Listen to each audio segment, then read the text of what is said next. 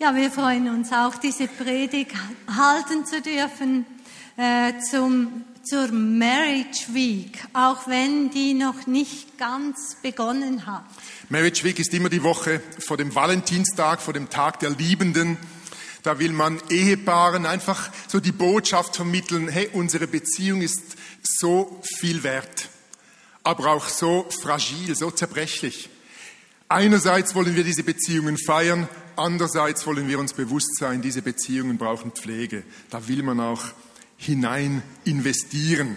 Das ist die Idee von Marriage Week, wo man dann ganz viele Angebote auch äh, hat in verschiedensten äh, Gemeinden, Restaurants und so weiter, machen Angebote auf der Homepage, kann man diese anschauen und äh, kann sich als Ehepaar vornehmen, irgendetwas zu machen, um in die eigene Beziehung zu investieren. Also man kann gut die Nachbarn einladen und sagen, kommt, lasst uns auf unsere Ehen anstoßen, einander erzählen, wie wir uns kennengelernt haben.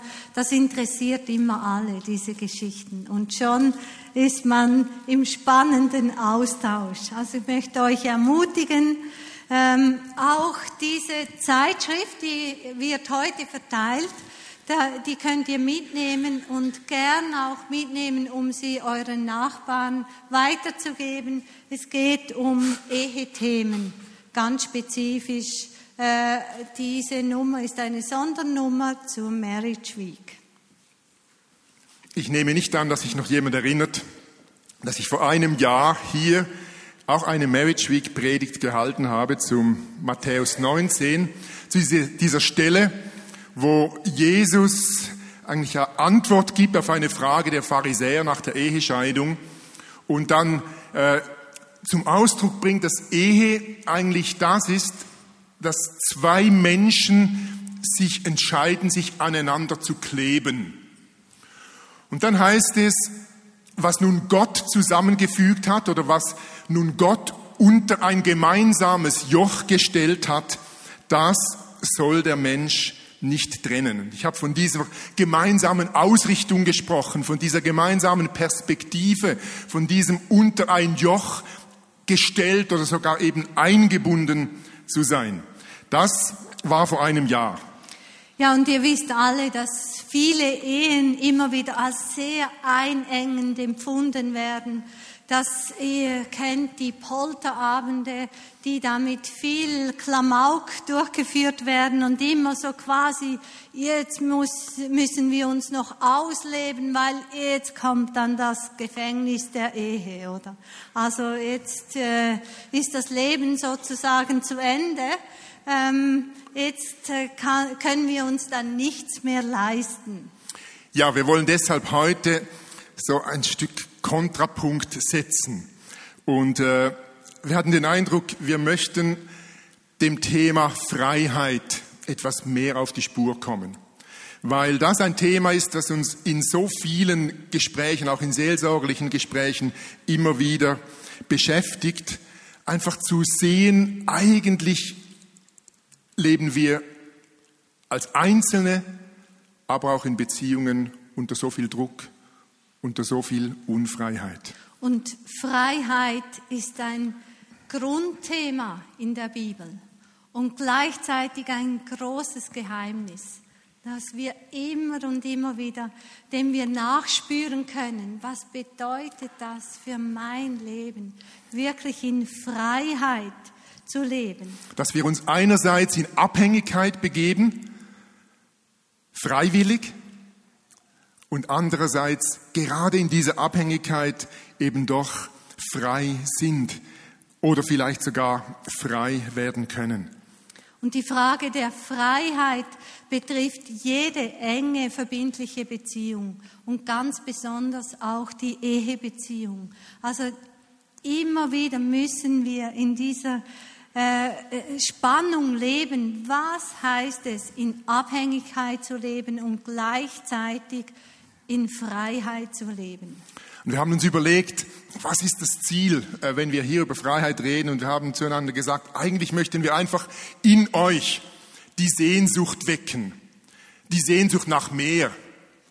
Und es gibt ja auch diese Aussage. Also nicht nur nach Meer, sondern auch nach Meer. hä? Genau, mehr mit zwei E. Es gibt diese Aussage, äh, wenn man äh, einer Nation das, äh, die Seefahrt beibringen will, dann muss man denen nicht beibringen, wie sie Schiffe bauen, sondern man muss ihnen einfach die Sehnsucht nach dem Meer vermitteln. Und dann beginnen sie selbst den Weg zu gehen und zu, herauszufinden, wie man die Meere bezwingt, wie man eben Schiffe baut. Und irgendwie, wir können euch heute nicht in alle Themen unserer Unfreiheit hinein äh, Antworten geben. Wir können euch nicht die Schiffe liefern. Wir möchten einfach in euren Herzen die Sehnsucht wecken nach mehr von dieser Freiheit, nach mehr von diesem Meer. Ja, in Galater 5, Vers 1 lesen wir, zur Freiheit hat Christus uns befreit. Bleibt daher standhaft und lasst euch nicht wieder unter das Joch der Sklaverei zwingen. Zur Freiheit hat Christus uns befreit. Das hat er getan, als er gestorben ist am Kreuz, als er alle unsere Schuld, alle unsere Scham, all unsere Anklagen auf sich genommen hat. Da hat er uns Freiheit geschenkt, hat er uns in eine neue Welt hineingebracht, in seine Welt, wo Freiheit herrscht. Wir wissen von Paulus, der das geschrieben hat, dass er jahrelang treu versuchte, alles genau richtig zu machen und war damit in einem Gefängnis drin und hat dann Christus kennengelernt. Und er wusste genau vom Unterschied, den Jesus in sein Leben brachte, von dieser Freiheit, die Gott in seinem Leben wirkte. Wir haben viele Vorstellungen von Freiheit. Also wenn wir die Marlboro-Werbung anschauen, dieses Gefühl von Weite. Aber es ist immer der einsame Cowboy, oder? Der Genau. da die Freiheit für sich allein genießt. Oder erinnert ihr euch noch an das Lied von Reinhard May? Über den Wolken muss die Freiheit wohl grenzenlos sein. Ähm, hat er gesungen, also diese Sehnsucht nach Freiheit, wo, wo wir über allem stehen, wo wir nicht mehr von den Sorgen gedrückt werden, wo wir vertrauen können, wo wir uns selber sein dürfen. Vielleicht träumst du auch von Ungebundenheit und deine Vorstellung von Freiheit ist ungebunden sein, dass niemand mir reinreden kann, niemand sagt mir, was ich zu tun habe. Keine Ahnung, was deine Bilder von Freiheit sind. Wir wissen auch, dass Bonhoeffer im KZ, im Gefängnis über Freiheit geschrieben hat. Er hat in einer Umgebung über Freiheit nachgedacht, geschrieben, wo jetzt überhaupt nichts von außen gesehen mit Freiheit zu tun hat. Und trotzdem hat er gesagt, ich bin frei da drin, ich lebe in Freiheit. Und wenn man seinen Einfluss sieht auf, auf äh, folgende Generationen, ist gewaltig, wie vielen Menschen er gerade durch seine Erfahrungen im KZ in eine innere Freiheit verhalf. Also wo sehen wir uns selber in der Frage auf Freiheit? Was bedeutet dir, was bedeutet uns Freiheit? Wenn du Was hast du für ein Bild vor Augen, wenn du an Freiheit denkst? Aber auch wenn du dein eigenes Leben betrachtest, wie schätzt du dich selber ein? Kannst du von dir sagen, wow, ich bin ein freier Mensch? Ich bin Jesus begegnet. Er hat mich erlöst. Darum bin ich frei. Oder denkst du, hm, mit meiner Freiheit ist es nicht so weit her? Äh, wir haben da ein Zitat von Hugo Stamm. Ja, den kennt ihr vielleicht, den Sektenexperten vom Tagesanzeiger. Der hat gerade vor kurzem wieder in einem Rundschauartikel einfach so gesagt, ja, dass die Christen, die die Bibel als absolute und letzte Autorität äh, betrachten und sich eben streng an diese Bibel zu halten haben, äh, dass diese Christen lebten eigentlich eben in einer Unfreiheit, in einem dogmatischen Glauben, der schlecht in die heutige Welt hineinpasst. Das ist das, was Menschen oft wahrnehmen, wenn sie über den christlichen Glauben nachdenken. Der christliche Glaube wird nicht wirklich mit Freiheit in Verbindung gebracht. Also wenn Menschen Christen beobachten, kommt ihnen oft nicht Freiheit in den Sinn, sondern Regeln, einengend. Ich muss handeln, um gut zu sein. Ich erinnere mich äh, an eine Debatte im Großen Rat vor etwa drei, vier Jahren. Da ging es um äh, religiöse Erziehung, irgendwie ein Gesetz. Ich weiß nicht mehr genau, warum ich, ich weiß, dass der Fraktionspräsident einer Partei, zu der ich nicht gehöre, dann eine ganz tolle Aussage machte.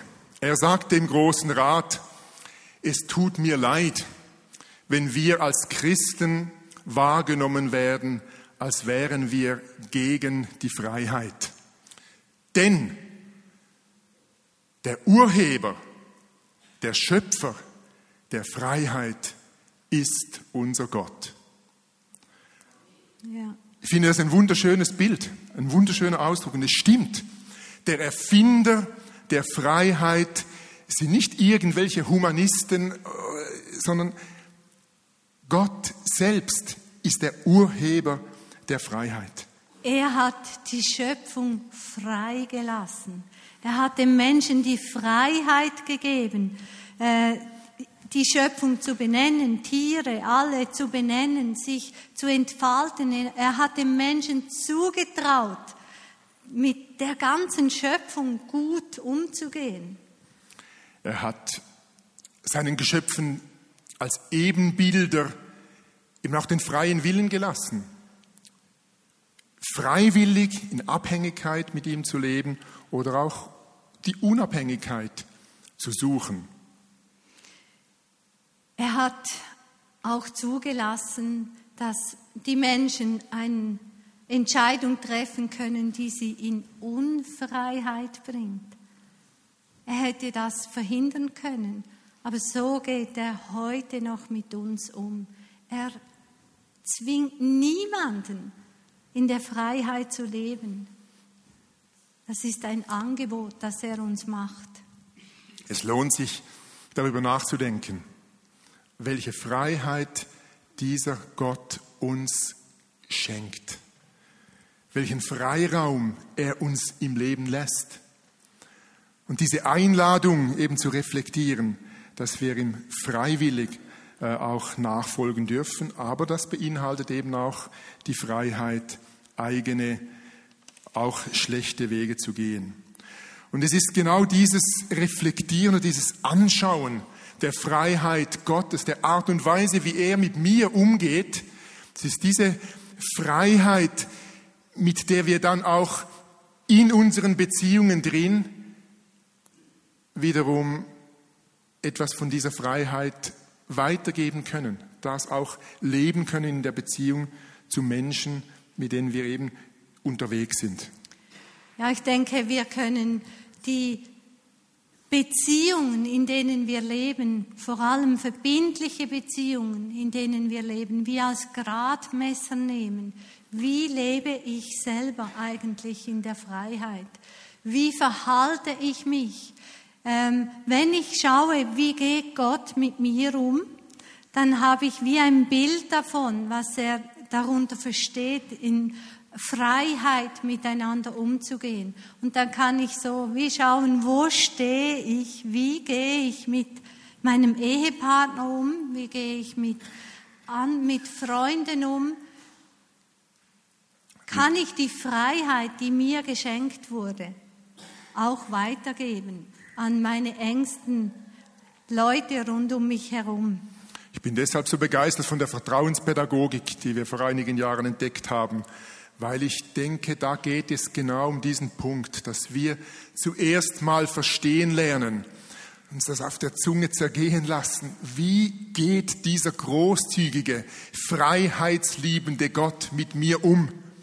Und aus dieser Erfahrung heraus kann ich dann eben auch meinen Umgang mit Menschen in meinem Umfeld äh, prägen lassen.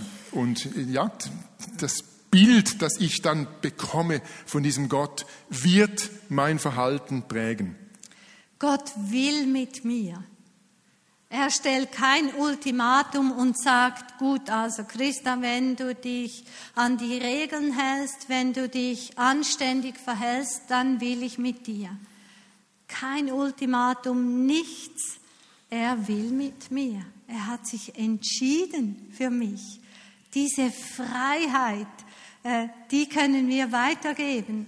Wie oft merken wir, dass wir in unseren Beziehungen äh, Bedingungen stellen und sagen, okay, also wenn Wilf sich mir gegenüber so verhält, wie ich das möchte, dann bin ich bereit, ihm auch Raum zu geben. Wenn nicht, dann muss er nicht meinen. Mhm. Ich habe es gehört. Mhm. Also als Ehepaare stellen wir sehr oft Bedingungen. Wir nehmen eigentlich nicht das, was Jesus uns gegenüber lebt, als das Vorbild, dem wir nacheifern wollen. Was mich an meinem Gott begeistert, ist auch der Umstand, dass er vom Guten ausgeht.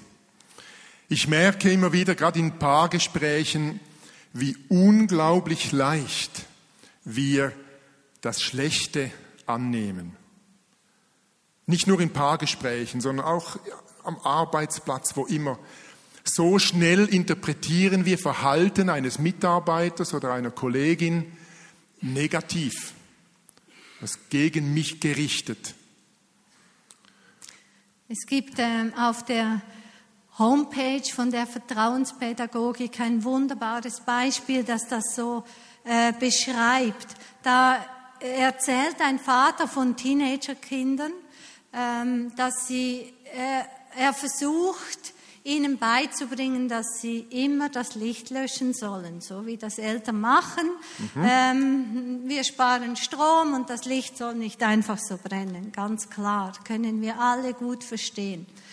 Dann kommt er eines Morgens, er muss sehr früh zur Arbeit gehen, kommt er runter morgens um vier und findet ein hell erleuchtetes äh, Parterre vor, also die Stube, die Küche, alles ist hell erleuchtet. Und er denkt, typisch, jetzt habe ich schon hundertmal gesagt und natürlich hat der Junge wieder vergessen und äh, jetzt muss er dann die Rechnung selber bezahlen und, und, und. Ich kann mich auch da sehr gut identifizieren. Äh, so schnell äh, überlegen wir das. Und dann hat er sich aber darauf besonnen und gedacht, Moment mal, wie macht man das jetzt vertrauenspädagogisch? Und hat dann äh, sich entschieden, am Abend, als er von der Arbeit nach Hause kam, dem Sohn zu sagen, Sohn, als ich heute Morgen runterkam, hat überall Licht gebrannt, ohne irgendetwas sonst noch zu kommentieren. Und der Sohn, der 14-jährige Sohn, hat ihm gesagt, ja Vater, ich bin kurz vor vier ins Bett gegangen und habe mir überlegt, dass es für dich viel angenehmer ist, runterzukommen, wenn es so schön hell ist.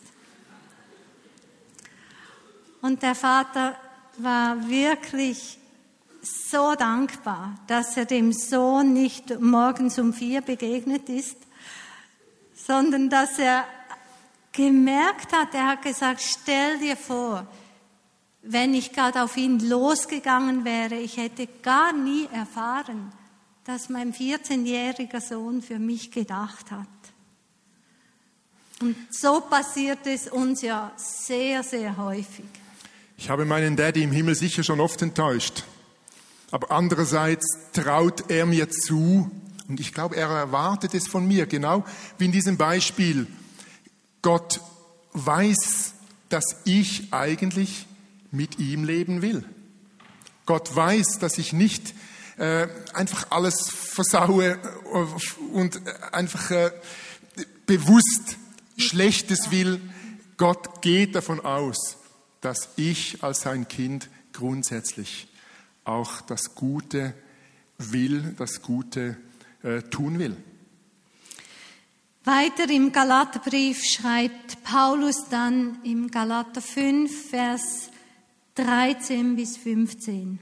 Geschwister, ihr seid zur Freiheit berufen, doch gebraucht eure Freiheit nicht als Vorwand, um die Wünsche eurer selbstsüchtigen Natur zu befriedigen, sondern dient einander in Liebe. Denn das ganze Gesetz ist in einem einzigen Wort zusammengefasst, in dem Gebot, du sollst deinen Mitmenschen lieben wie dich selbst. Wenn ihr jedoch wie wilde Tiere aufeinander losgeht, einander beißt und zerfleischt, dann passt nur auf, sonst werdet ihr am Ende noch einer vom anderen aufgefressen. Das sind hm, drastische Worte. Klare Worte.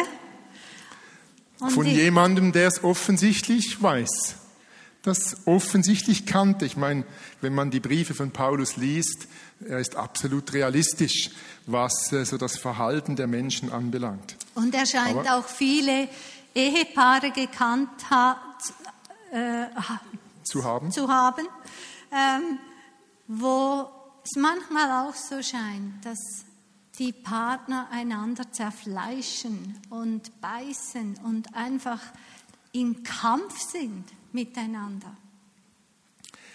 Es ist einfach eine Tatsache, dass jede enge Beziehung mich spiegelt und in engen Beziehungen sichtbar wird, wie unfrei ich in so manchen Sachen bin.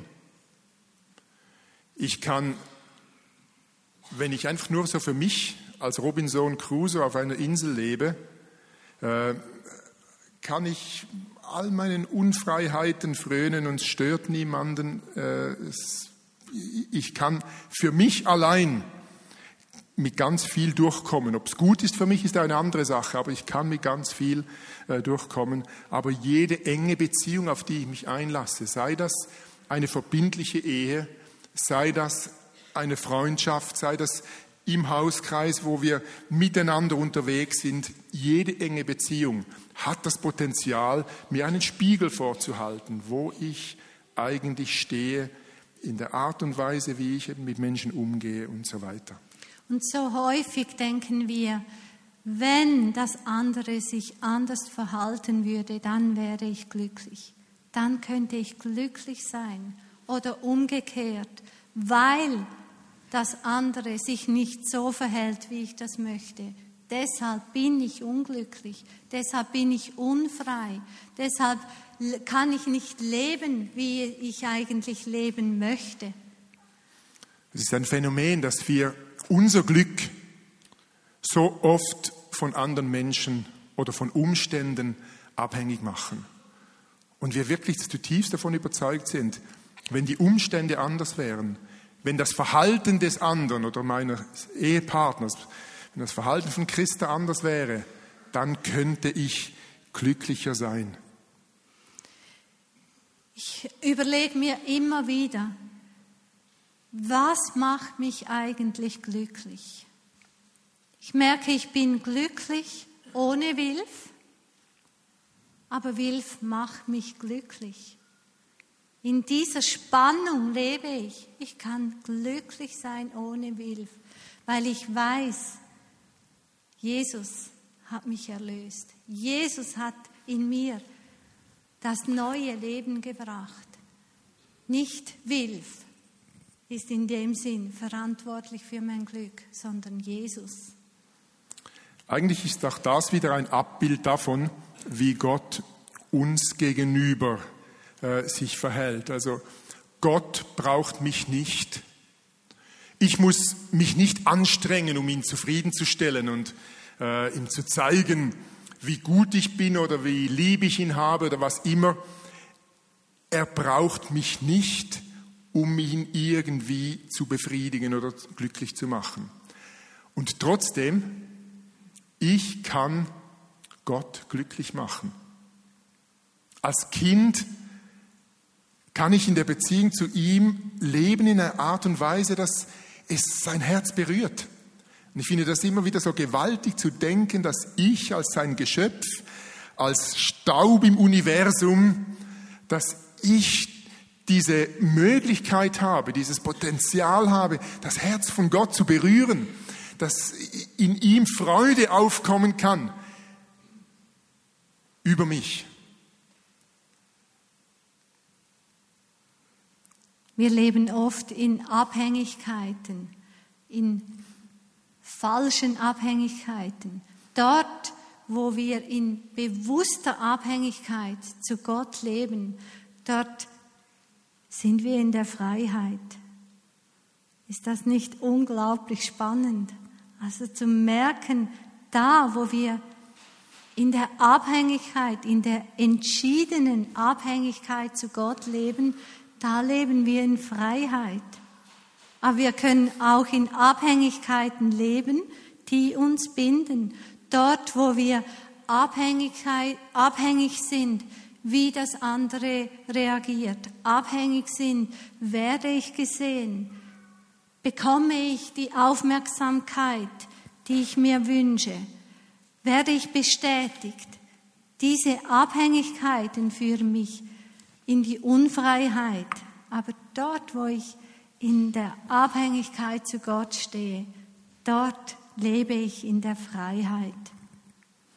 Wollen wir das noch illustrieren mit der Stelle aus dem ersten Mose? Mhm. Da wird nämlich als Fluch über der Unabhängigkeit des Menschen nach dem Sündenfall das ganz eindrücklich beschrieben. Jetzt musst du mir gerade helfen, Kriege, wo steht der Vers? Ist noch ein bisschen weiter vorne. Genau.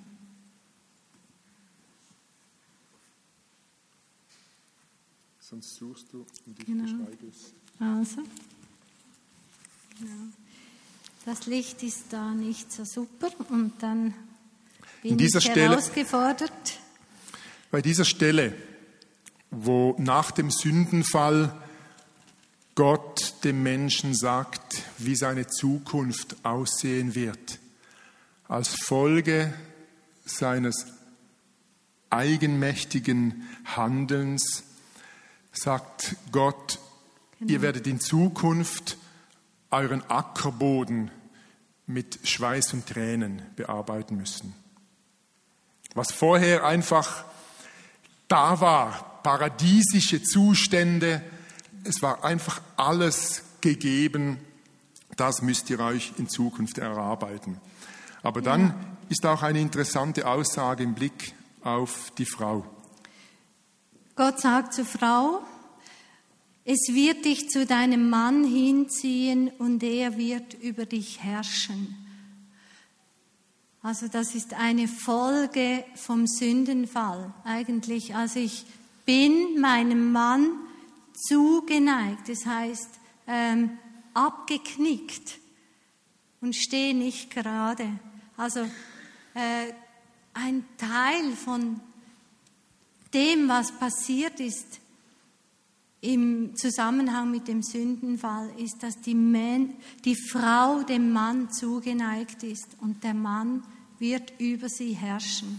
Die Frau macht quasi ihr Glück vom Mann abhängig von seiner Zuwendung, könnte man sagen, von seiner Bestätigung vielleicht. Und der Mann wird herrschen. Und wir wissen alle, dass das nicht äh, ein Zugewandtsein und ein Herrschen ist, das aus der Freiheit kommt. Was Gott uns dabei helfen will, ist, dass wir als Menschen, sicher als Ehepaar, aber das gilt für jede Beziehung letztlich, dass wir einander gegenüberstehen. Auf Augenhöhe ist bei uns nicht ganz möglich, weil ich so viel größer bin. Aber dass Christa nicht gebrochen vor mir steht. Nicht in falscher Abhängigkeit, sondern als Mensch, der seine Bestätigung aus Gott findet als Frau, die ihre Bestätigung aus Gott findet, mir gegenübertreten kann und wir so eben in einer freiheitlichen Beziehung stehen, wo unsere Abhängigkeit nicht geknickt ist, äh, sondern wirklich eben als aufrechte Menschen wir voreinander stehen. Ja, zur Freiheit hat Christus uns befreit. Bleibt daher standhaft und lasst euch nicht wieder unter das Joch der Sklaverei zwingen. So schnell kommt uns Freiheit abhanden. Ich habe ähm, seit einigen Wochen ein unerklärlicher Schmerz da im Arm und Schulter. Ähm, der war plötzlich da, aus dem Nichts heraus. Und es hat mich oder es erinnert mich immer wieder daran, wie viel das in Ehebeziehungen oder sonst in nahen Beziehungen passiert. Aus dem Nichts heraus kommt irgendein Vorwurf, eine Anklage und bindet uns und schon müssen wir wieder um unsere Freiheit kämpfen. Schon sind wir dabei, unsere Freiheit, die uns in Christus geschenkt wurde, wieder loszulassen. Darum wollen wir euch ermutigen, lasst eure Freiheit nicht los. Kämpft darum, in dieser Freiheit zu stehen, im Wissen, wer ihr seid in Jesus, weil er uns die Freiheit geschenkt hat. Wir möchten uns jetzt einfach eine Zeit des Gebets nehmen und dich persönlich einladen, einfach einen Moment zu reflektieren, den Heiligen Geist einzuladen, dir zu zeigen, wie es um deine Freiheit steht. Wo spricht Gott zu dir? Mach dir Mut. In seine Freiheit hineinzukommen. Wo spricht er dich an und will Hoffnung wecken, vielleicht für einen Lebensbereich, wo du schon so oft gelitten hast an deiner Unfreiheit.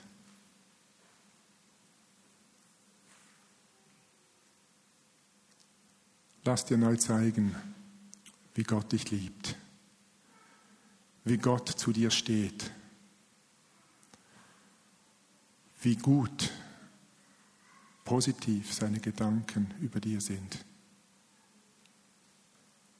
Es gibt keine Situation in deinem Leben, wo Gott nicht auch einen Gedanken der Hoffnung drin hätte.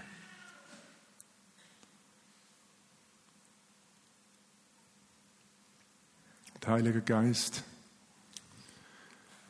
danke für das Geschenk, das du in uns Wohnung genommen hast. Danke für das Geschenk der Freiheit, zu der wir berufen sind. Christus hat sein Leben gelassen, damit wir frei gekaufte sein dürfen, herausgenommen aus dem Reich der Finsternis und eingepflanzt in dieses Reich des Sohnes, das geprägt ist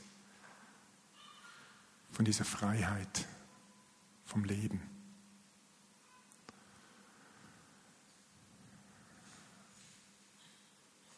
Und Jesus, so laden wir dich ein, dass du durch unsere Reihen gehst und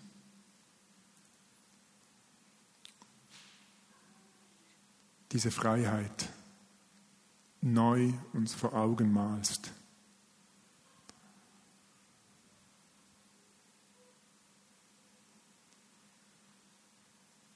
Dort wo wir uns daran gewöhnt haben, im Gefängnis zu leben,